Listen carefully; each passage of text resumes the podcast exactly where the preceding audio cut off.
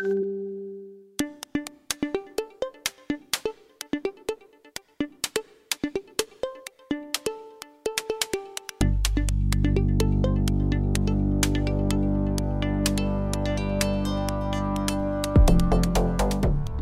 Por fin viernes. Bienvenidos a las 3 del día, el podcast de noticias de Cuba Debate. Hoy te traemos un resumen con las más importantes de la semana. Si estuviste un poco desconectado, no te preocupes, aquí te vamos a informar. Ponte tus audífonos o escúchanos con el altavoz prendido, como prefieras, pero quédate con nosotros.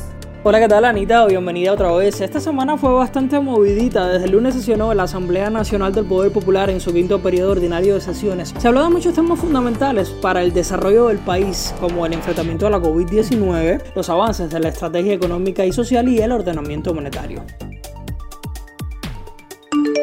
Así es, Jorge. También fueron sometidos a aprobación cuatro proyectos de leyes que fortalecen la institucionalidad del Estado cubano, pues estuvieron enfocados a las leyes del Servicio Exterior, de organización y funcionamiento del Consejo de Ministros, así como a la revocación de los elegidos a los órganos del Poder Popular y del presidente y vicepresidente de la República. Así es, temas muy candentes, Anita. En nuestro sitio digital se realizó una cobertura ampliada, así que puedes visitarnos para tener más detalles. Cambiando ah, de tema, otro bien controversial en esta semana fue noticia el cese de envío de remesas a Cuba a través de compañías estadounidenses. Esta medida forma parte de la política agresiva del bloqueo de los Estados Unidos hacia nuestro país. Siga con nosotros, esto es Las 3 del Día.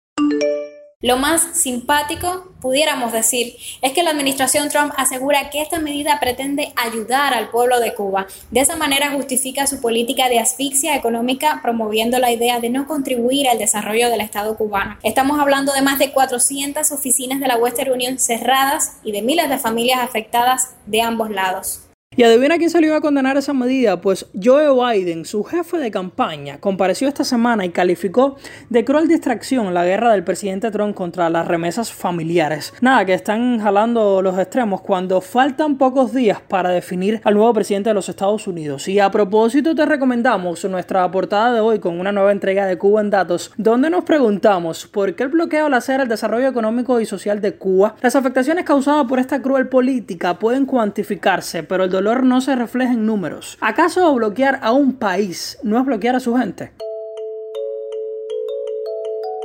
El podcast de Cuba Debate. Puedes encontrarnos en www.cubadebate.cu slash columna slash podcast y también puedes hacerlo en www.speaker.com slash user slash cubadebate. ¿Ya lo tienes? Entonces, dale play al debate. Y aun cuando todavía no hay certezas de quién será el próximo presidente de los Estados Unidos, Donald Trump ya está cuestionando la legitimidad de los votos. Y no es poca cosa, ya se cuentan más de 80 millones de votos que han sucedido vía correo electrónico y en casillas especiales. Al parecer, no le gustan mucho las encuestas que andan por ahí y lo dejan en clara desventaja frente a su oponente del Partido Demócrata. Bueno, pasamos a un tema más agradable. Esta semana el Instituto Finlay de Vacunas anunció en su cuenta de Twitter que el candidato vacunal cubano contra la COVID-19 Soberana 02 comenzará la fase 1 de ensayos clínicos tras recibir la aprobación del Centro para el Control Estatal de Medicamentos, Equipos y Dispositivos Médicos. Al igual que Soberana 01 es un producto molecular o de subunidades que pretende lograr una respuesta inmune protectora potente y duradera en el tiempo. Jorge, esperemos que así sea. Y bueno, hoy el director nacional de epidemiología del Ministerio de Salud Pública, Francisco Durán, ofreció una conferencia de prensa como cada viernes e informó que al cierre de este 29 de octubre se confirmaron un total de 35 nuevos casos de COVID-19. El doctor señaló que Ciego de Ávila, Santi Espíritus y Pinar del Río se mantienen con transmisión autóctona limitada, mientras La Habana continúa en fase 3, aunque ya se están cumpliendo indicadores que le permitirán pasar a la siguiente etapa. También puntualizó que no hubo fallecidos en esta semana, uno de los indicadores más positivos. Por cierto, recuerda seguir los partes del MINSAP en nuestro sitio digital todos los días.